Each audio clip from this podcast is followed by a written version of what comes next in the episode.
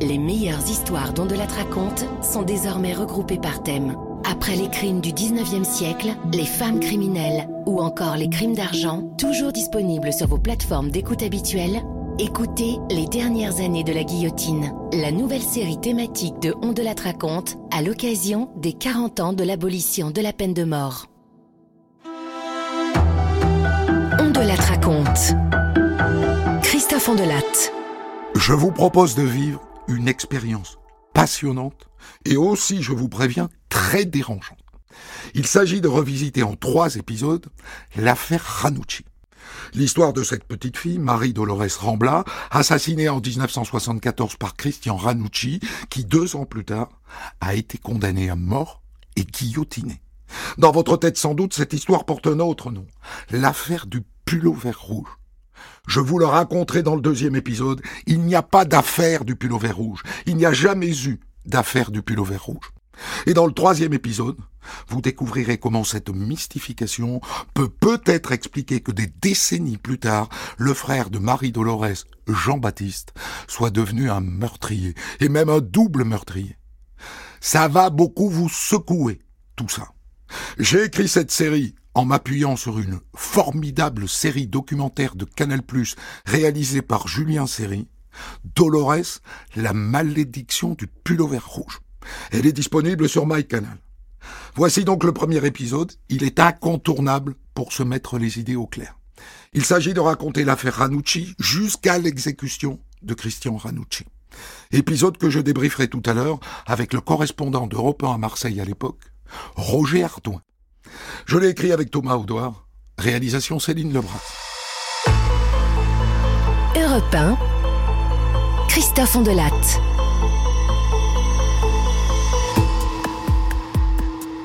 Le lundi de Pentecôte 1974, vers 11 heures du matin, dans une cité HLM de Marseille, la cité Sainte-Agnès, deux enfants, un petit garçon de 6 ans qui s'appelle Jean-Baptiste et sa sœur de 8 ans, Marie Dolores, sont en train de jouer dehors, en bas de chez eux.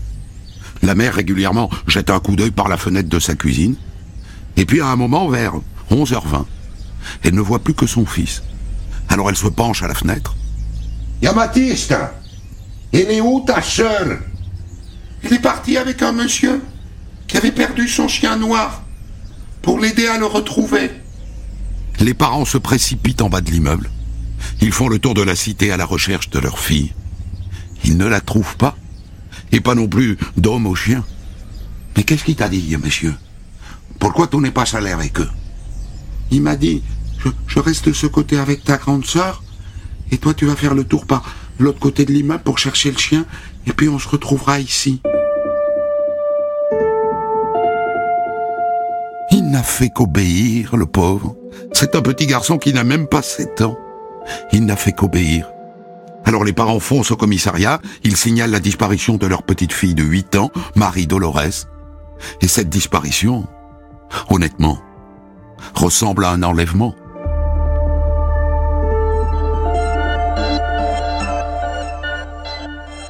À ce stade, le petit Jean-Baptiste est le seul témoin de la disparition de sa petite sœur. Monsieur arrivé avec une voiture, il m'a appelé avec ma sœur. Après, il a dit que, il a dit que je cherche un chien. Il avait perdu son chien? Oui. Après, il a dit que je passe par là-bas et ma sœur le reste là. Et alors, tu es parti chercher le chien? Oui. Et ta sœur est restée avec le monsieur? Oui. Et quand tu es revenu, le monsieur n'était plus là, et ta grande sœur non plus? Non. Et les policiers demandent au gamin à quoi il ressemblait, ce monsieur? Il répond qu'il était jeune, qu'il avait des cheveux noirs, qu'il était grand, qu'il portait un costume gris, et qu'il parlait comme les gens d'ici. Et après, les policiers lui demandent Et la voiture? Qu'est-ce qu'il avait comme voiture, ce monsieur? Mais c'était une voiture. Hein. Elle était grise.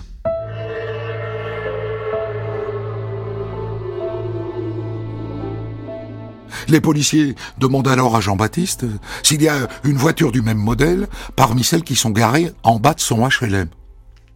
Euh, oui, celle-là, peut-être. Il vient de désigner l'une des voitures de police, une Simca 1100.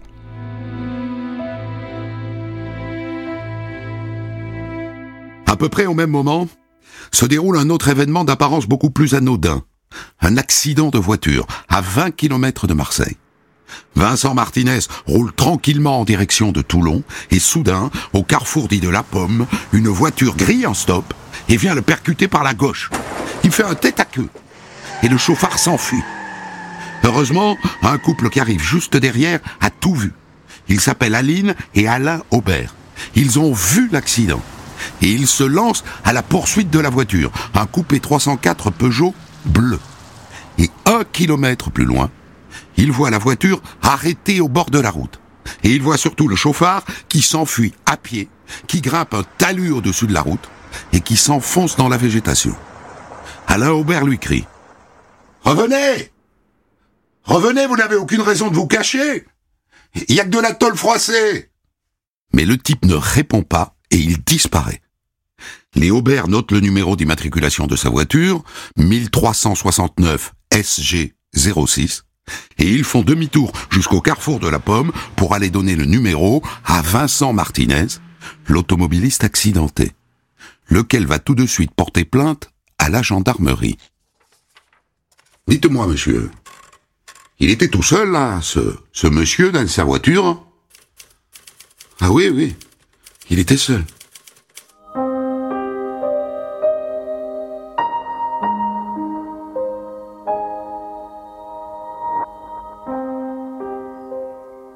Quelques minutes plus tard, toujours dans le même coin, un fermier, M. Guazzone, voit arriver un homme à pied. Bonjour, monsieur. J'ai eu un problème avec ma voiture, là. J'étais en train de pique-niquer près de l'entrée de la champignonnière. Et puis j'ai pas serré le frein à main. Ma voiture a glissé dans la galerie. Et maintenant, j'arrive plus à la sortir. Je, me suis embourbé, quoi. Vous pourriez venir m'aider à la sortir avec votre tracteur? Le paysan dira qu'il n'a pas vraiment cru à son histoire, que la voiture n'a pas pu rentrer comme ça dans ce tunnel. Mais bon, il y va avec son tracteur. Et il note que la voiture, un coupé 304 Peugeot, a reçu un choc à l'avant droit. Et il le sort de là. Mais qu'est-ce que faisait ce type dans cette champignonnière, seul?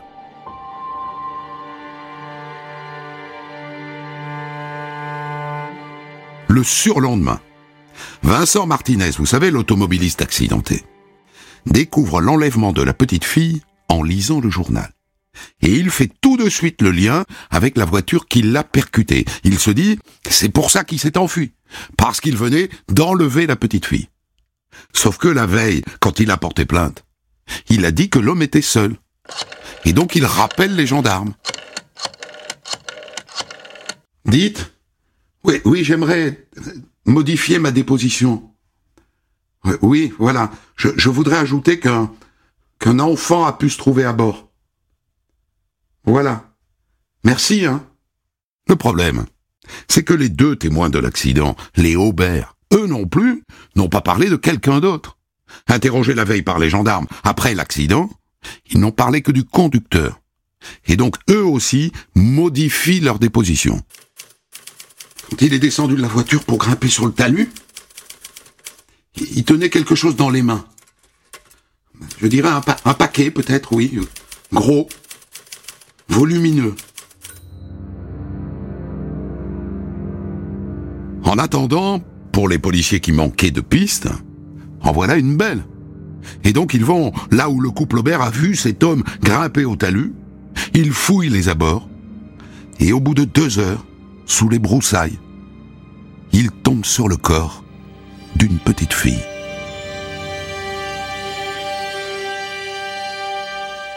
Un petit corps lardé de coups de couteau. Pour l'identifier, ils font venir sur place le père Rambla. Au hurlement qu'il pousse, ils comprennent que c'est elle. Évidemment, les policiers quadrillent toute la zone alentour. Ils cherchent des indices. Et à un moment donné donc, ils entrent dans la champignonnière, une sorte de tunnel qui s'enfonce dans la colline. Et au fond de la galerie, parmi d'autres objets qui jonchent le sol, ils tombent sur un pull, un pull au vert rouge.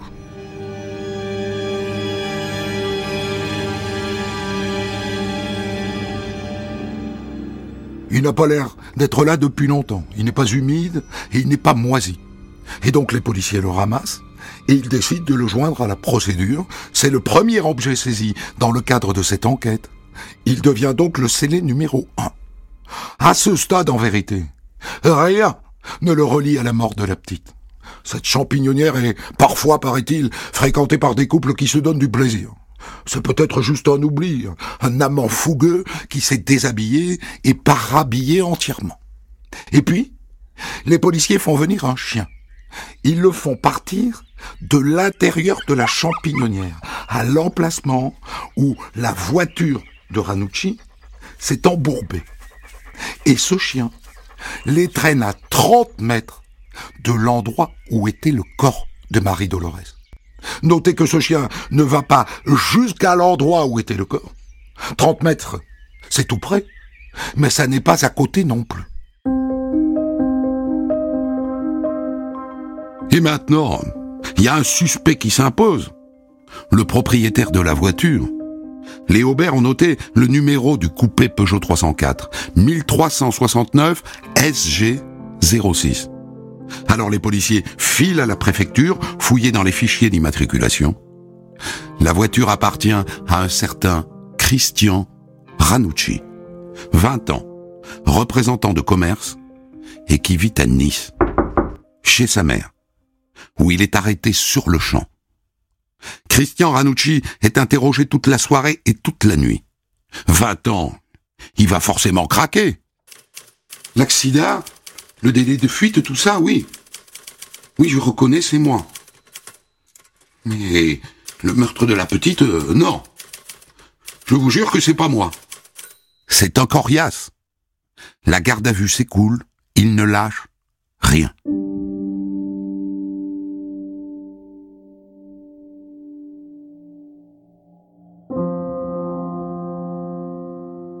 Petit matin, pour tenter de débloquer la situation, les policiers décident de confronter Ranucci au couple Aubert.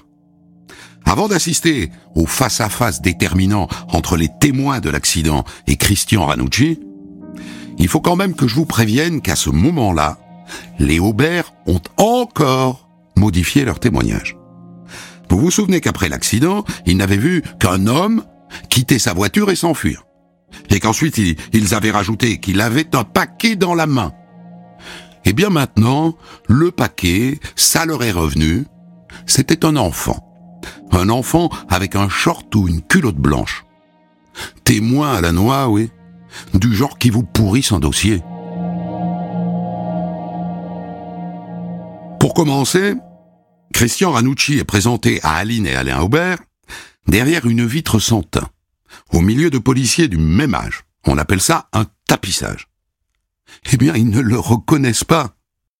Certes, ils l'ont vu de loin, mais ils ne le reconnaissent pas. Et ensuite, on les met face à Ranucci, qui vient d'essuyer une nuit de garde à vue. Le face-à-face dure quatre heures. Et à un moment, Madame Aubert craque. Je vous ai vu, monsieur Je vous ai vu C'est vous Et là, Ranucci vacille. Il baisse les yeux. Et il avoue. Il a enlevé et tué Marie Dolores Rambla. Pour la police, c'est bouclé. Après quatre heures d'interrogatoire, il a finalement euh, consenti à euh, avouer la vérité, à savoir qu'il était bien l'auteur euh, du meurtre de la petite fille. les mobiles profonds, nous avons l'impression qu'il les cache actuellement parce que certainement il éprouve un sentiment de pudeur, n'est-ce pas?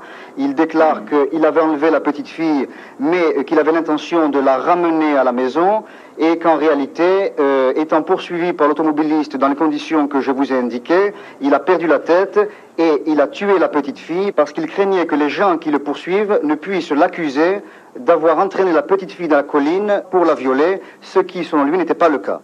La fillette n'a absolument pas été violée, elle a simplement été tuée de plusieurs coups de couteau et euh, l'autopsie qui a été pratiquée ce matin est véritablement catégorique à ce sujet. Et l'arme du crime alors, monsieur Ranucci Où est-ce que vous l'avez mise? Je l'ai mise dans un tas de fumier à côté de la champignonnière. On va sur place avec un détecteur, une poêle à frire.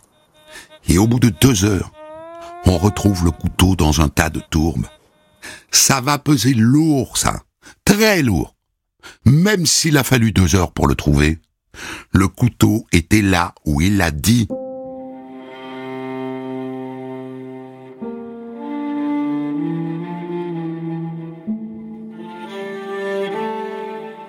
Le 18 juin, Christian Ranucci adresse un premier courrier à sa mère.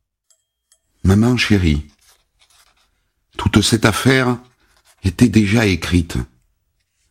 Tout s'est déroulé sans que toi ni moi n'y puisse rien. Il aurait suffi d'un clou sur la route, j'aurais crevé un pneu, et le stop, l'accident et ses conséquences n'auraient pas existé. Ne cherche pas à te reprocher quoi que ce soit, que je cherche, notre vie, mon éducation, tout, absolument tout, était parfait.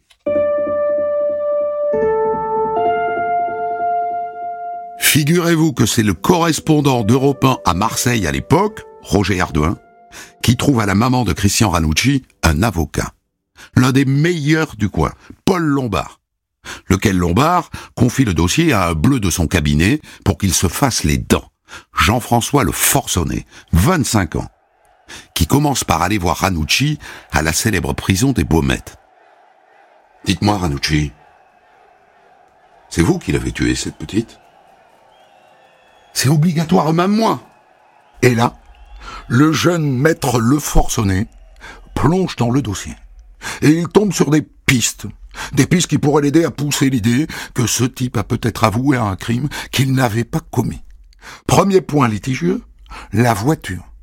Le frère de Marie Dolores, pas tout à fait sept ans, a commencé par évoquer une voiture grise. Et quand on lui a demandé s'il a envoyé une du même modèle sur le parking de son HLM, il a désigné une Simca 1100. Et puis, il n'y a pas que lui qui a vu la voiture. Un garagiste qui a son atelier tout près des lieux de l'enlèvement l'a vu lui aussi. Et il a vu la petite monter dedans. Moi je dis que c'était une Simca 1100 grise. Hein. Ça j'en suis sûr et certain. Alors un enfant de 7 ans peut se tromper. Mais un garagiste, sur une voiture. Cela dit, amusez-vous à aller comparer sur Internet, les deux voitures se ressemblent. Même ligne, à part les phares, qui sont ronds chez Simca et rectangles chez Peugeot.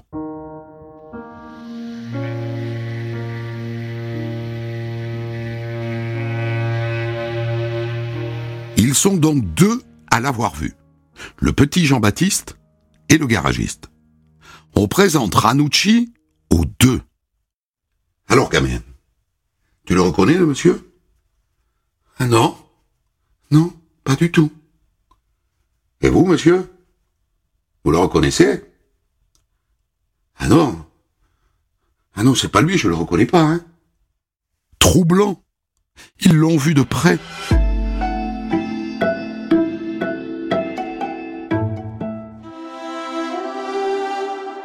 La juge décide trois semaines après d'organiser une reconstitution sur place.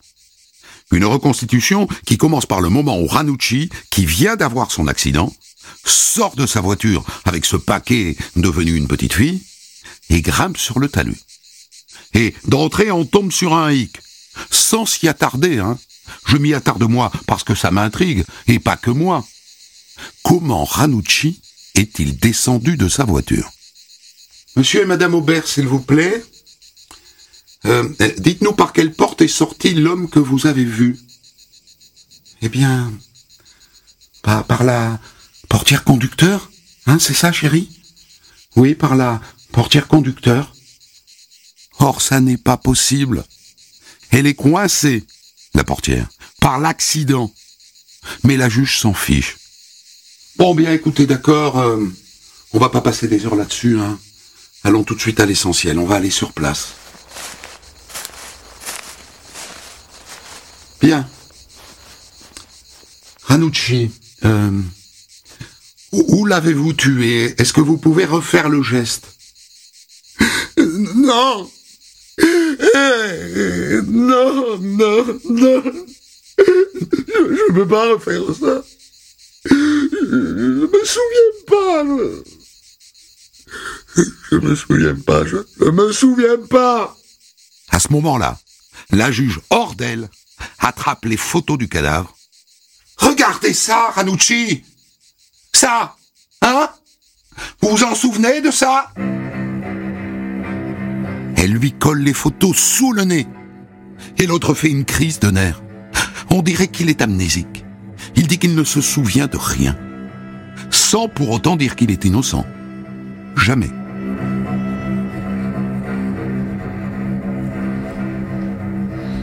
L'instruction est bouclée en un an. Petite maman. J'ai l'impression d'être tombé dans un piège. La manière dont l'instruction a été faite était le ressort qui a fermé le piège. J'ai tiré le gros lot du malheur, sans même avoir acheté un billet.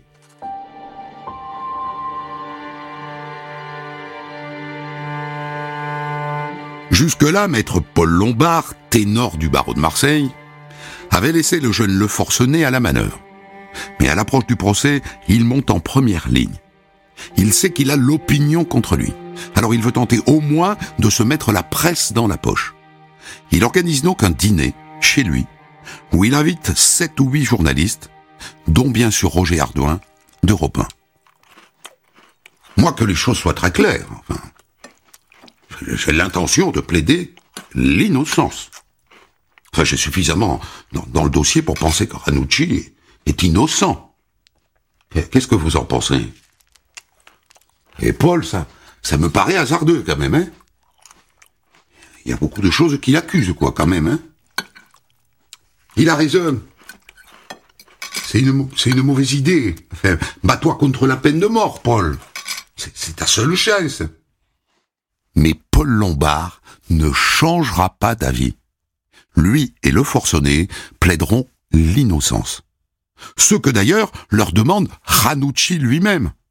Parce que lui aussi maintenant, il dit qu'il est innocent. 100% innocent. Quand on connaît la fin de l'histoire, évidemment, c'est une folie. Mais pour l'instant, on ne connaît pas la fin de l'histoire. Le dossier est branlant, il est bourré de failles. Les avocats y croient.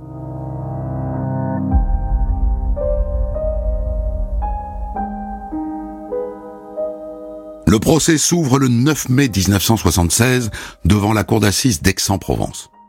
Aujourd'hui, franchement, on mettrait deux ou trois semaines à juger Ranucci. On va le faire en deux jours. Deux jours pendant lesquels le palais de justice va rester sous pression de la foule qui crie à mort, à mort.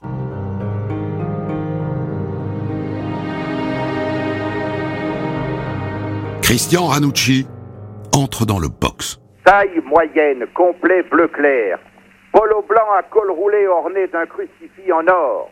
Petit visage étroit bien dessiné. Cheveux châtains tel apparaît Christian Renucci. 22 ans qui fait penser à quelques futiles oisillons. Il, fait tout de suite mauvaise impression. Il est trop bien habillé, il est trop dandy. Et ensuite il est buté, la tête tout le temps baissée à, à prendre des notes.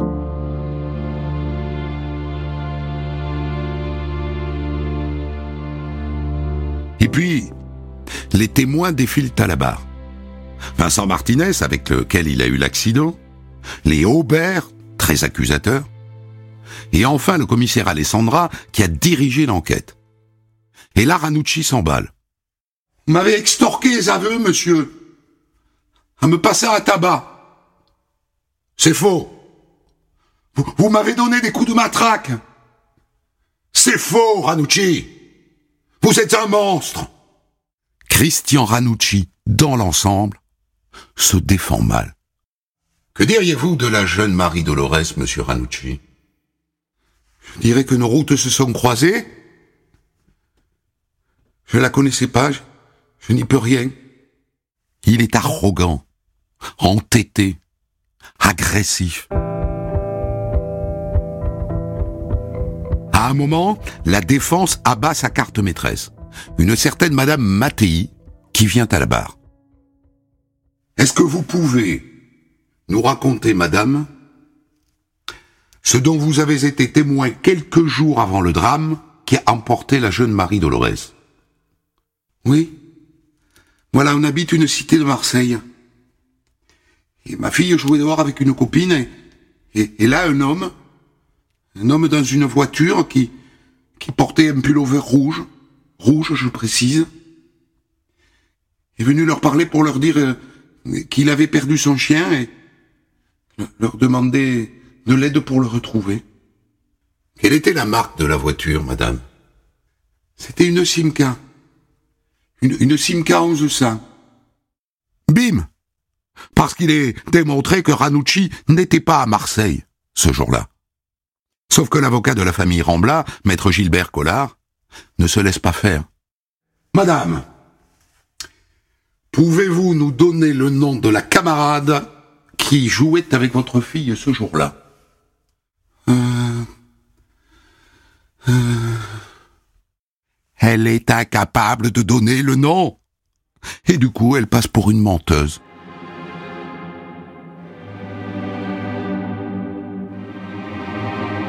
Maître Collard, avocat des partis civils, est le premier à plaider. Il ne réclame pas la peine de mort. Les Ramblas sont contre. Je dirais au contraire. Hein Qu'il reste vivant. Et que, d'une certaine manière, Marie Dolores reste vivante elle aussi dans les remords de quelqu'un. Et puis l'avocat général, Armand Viala, se lève. Et il requiert la mort. M'effrayez, Ranucci, dit l'avocat général. Vous m'effrayez parce que vous ne dites rien. Vous ne vous libérez pas, mais parlez donc. Moi, je pense à ce père qui a vu le corps de sa fillette, Marie Dolores. Vous savez, Ranucci, elle est là, près de moi, elle vous regarde. Dieu vous assiste, Ranucci, parce que vous êtes au-delà de la pitié des hommes. Et juste après, c'est à maître Lombard de plaider l'innocence, donc. N'écoutez pas la rumeur ignoble. N'écoutez pas l'opinion publique qui frappe à la porte de cette salle. Elle est une prostituée qui tire le juge par la manche. Il faut la chasser de nos prétoires. Lorsqu'elle entre par une porte, la justice sort par l'autre. Je plaide non coupable. Je dis qu'au moment où il a avoué, Christian Ranucci n'était pas en possession de toutes ses facultés. Allez-vous condamner sur la foi d'un dossier en plâtre? Je ne suis pas du côté des assassins, mais je ne suis pas non plus du côté de l'erreur judiciaire. Acquittez Christian Ranucci, mesdames et messieurs. Le sang se lave avec les larmes, pas avec le sang. Tant que la peine de mort existera, la nuit, la nuit régnera sur les cours d'assises.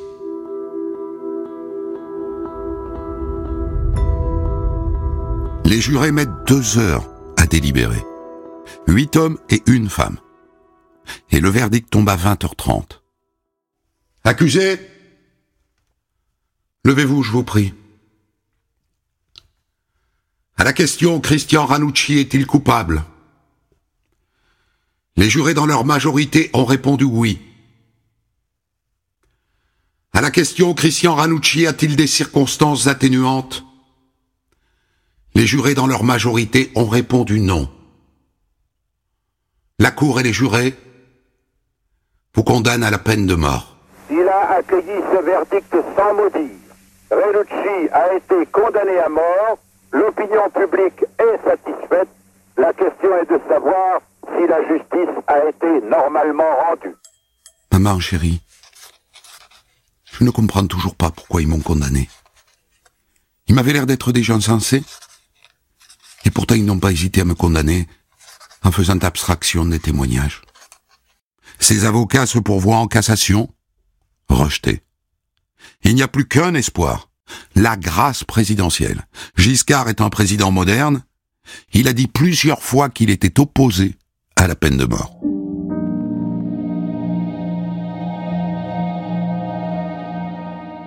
Maître Lombard est reçu à l'Élysée en tête à tête par le président. Et quand il sort de son bureau, il est à peu près sûr de l'avoir convaincu. Sauf que le jour même, un petit garçon, Vincent, est enlevé à son tour à Marseille et retrouvé mort. À ses obsèques, les gens réclament la guillotine. Alors Giscard n'aura pas le courage.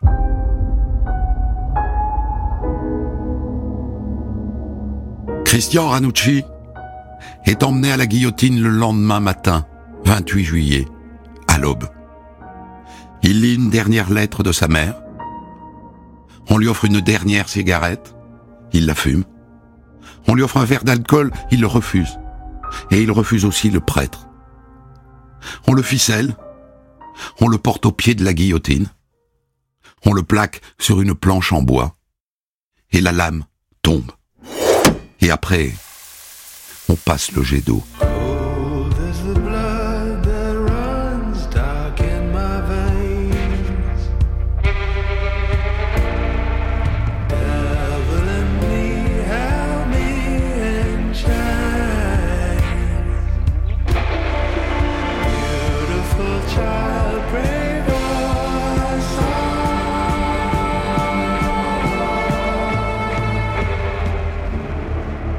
Voilà donc pour cette histoire, et je veux préciser que la plaidoirie de Paul Lombard est extraite du livre Plaidoirie de Mathieu Aron, qui a reconstitué quelques-unes des grandes plaidoiries du XXe siècle. Pour débriefer cette histoire, assez naturellement, je me suis tourné vers l'un des rares témoins directs encore vivants aujourd'hui de, de cette affaire, je suis avec Roger Ardouin, qui était à l'époque le correspondant d'Europe 1.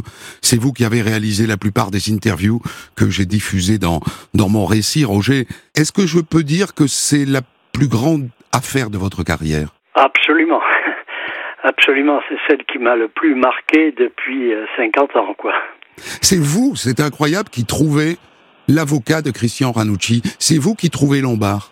Ah oui, c'est mon plus grand regret effectivement, euh, lorsque Madame Maton, puisque c'était le nom de la maman de Christian Ranucci, était à l'hôtel de police euh, interrogée et que euh, on lui a dit que son fils avait avoué, elle, était complètement perdue, elle ne savait pas que faire. J'étais avec deux autres confrères et euh, on lui a dit il faut absolument que vous choisissiez un avocat.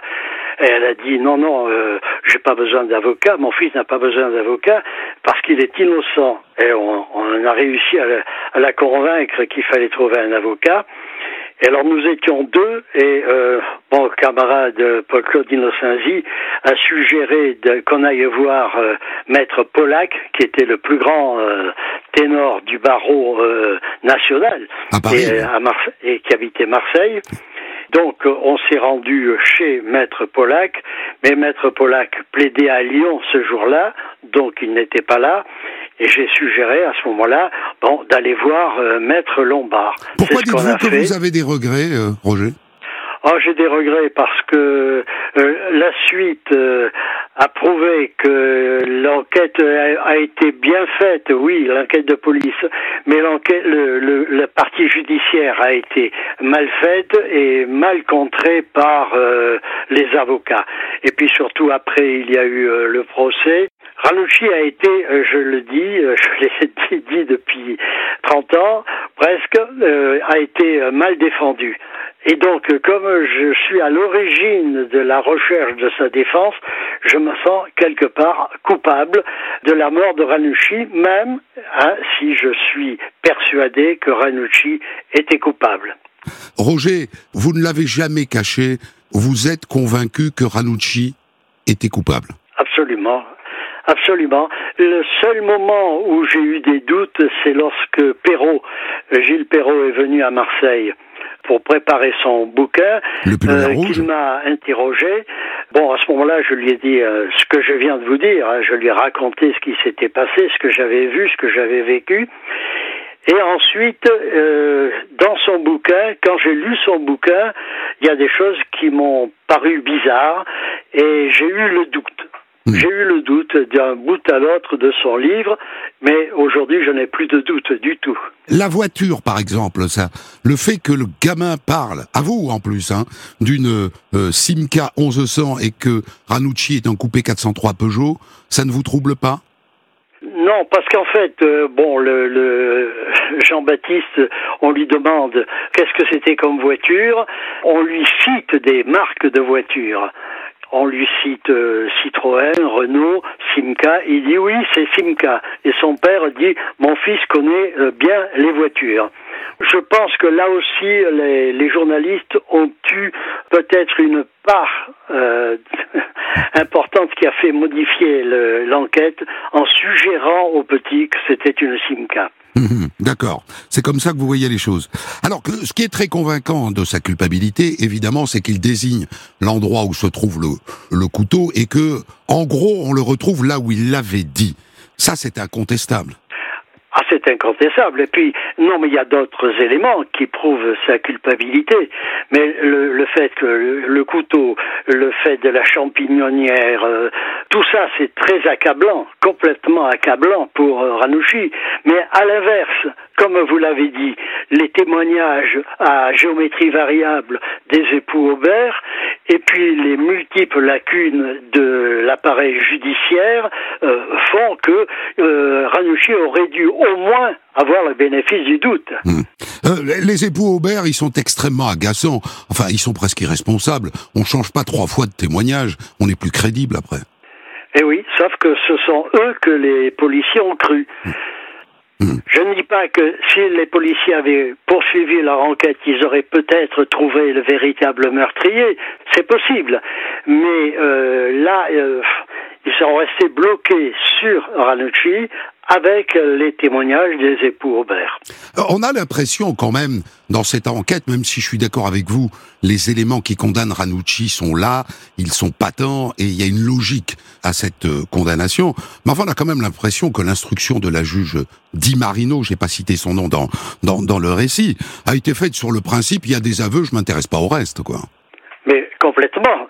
Non seulement il y a des aveux, les aveux, et elle ne s'intéressait pas à autre chose, mais tout à l'heure, vous avez parlé de reconstitution. Il n'y a pas eu de reconstitution réelle. Ils sont partis de l'hôtel de police, ils sont passés un passage éclair, rapide à la cité Sainte-Agnès. Ils n'ont même pas repéré l'endroit où la petite avait été enlevée. Ensuite, ils sont partis euh, à la pomme, là où avait eu l'accident. Il n'y a pas eu de reconstitution réelle. Parce que effectivement, comme vous l'avez dit, elle a sorti à un moment donné la photo euh, de la petite euh, Maria Dolores et Ranouchi s'est effondré, mais il n'a jamais dit euh, que c'était moi lors de la reconstitution. Et puis la reconstitution s'est arrêtée à ça. Les aveux, euh, Roger Ardouin, on va pas cacher les choses. C'était une époque aussi. Vous étiez très ami avec tous les flics du coin. Donc vous, vous n'allez pas me dire ici qu'ils ont interrogé Ranucci à coup de bottin téléphonique. Mais est-ce qu'on peut envisager que ces aveux lui aient été extorqués? Psychologiquement, peut-être psychologiquement peut-être, parce que euh, c'est lui qui a tracé le dessin de la cité Sainte-Agnès, mais c'est peut-être sur les recommandations euh, des deux policiers qu'il interrogeait, puisqu'il y a, ça a été un des éléments de la culpabilité. Hmm. Euh, euh, les avait extorqués, non, il n'y a pas eu. Et puis, contrairement à ce que Ranucci a dit, il n'avait pas été battu, il n'a rien. Fatigué psychologiquement, sûrement. Après une garde à vue très longue, et puis le passage dans les locaux de la police. alors. Euh, le fameux dîner, maintenant, euh, chez euh, Paul Lombard, vous y étiez, vous, à ce fameux ah dîner? C'est un moment incroyable, c'est pas courant comme épisode, ça. Ah, non, d'abord, je, n'ai jamais vu ni entendu un avocat me demander ce qu'il devait faire dans, dans une affaire. Mais là, en plus, il Paul avait organisé ce dîner avec le forcené et cinq journalistes, six journalistes. Mais à la fin du repas, après qu'on ait parlé de l'affaire, en long, en large et en travers, il nous a posé la question, à votre avis, qu'est-ce que je dois plaider? Et alors, nous étions six, et il y en a quatre qui ont dit, mais la culpabilité, c'est le seul moyen de s'en sortir. Et deux autres ont dit, non, il faut plaider euh, la l'innocence. Et Paul Lombard a dit, non, non, euh, on va plaider l'innocence. Et puis, c'est ce que Ranouchi veut. Il veut plaider l'innocence. Hmm. Donc, au fond, il est aussi enfermé par la volonté de Ranucci. Ah oui, complètement. Et il y a aussi autre chose que, dont on n'a pas parlé là dans cette émission, c'est aussi la personnalité de Ranouchi. Euh, Frédéric Potcher euh, en a parlé tout à l'heure, vous avez diffusé euh, son portrait, mais sa personnalité était très particulière et ça aussi, ça aurait dû jouer au niveau du, du procès. Comme circonstance atténuante, c'était un garçon très introverti qui sans doute avait une relation un peu complexe avec sa maman, tout un tas de choses dont je n'ai pas parlé parce qu'en vérité, on est sûr de rien. Mais c'est ça un peu l'idée d'un garçon euh, un, peu coincé par une mère tentaculaire et castratrice. Oui, oui, c'est vrai, c'est vrai. C'est vrai. Un garçon qui était euh, sans doute un peu immature, bien qu'il il, avait 20 ans. Il avait un, bon métier, il avait une copine, il a même eu plusieurs copines, quoique certains ont dit, mais euh, c'était un garçon un peu immature. Hmm. Je vous remercie beaucoup, Roger euh, Ardouin, d'avoir accepté de revenir sur Europe 1 un certain nombre d'années après votre départ de cette maison.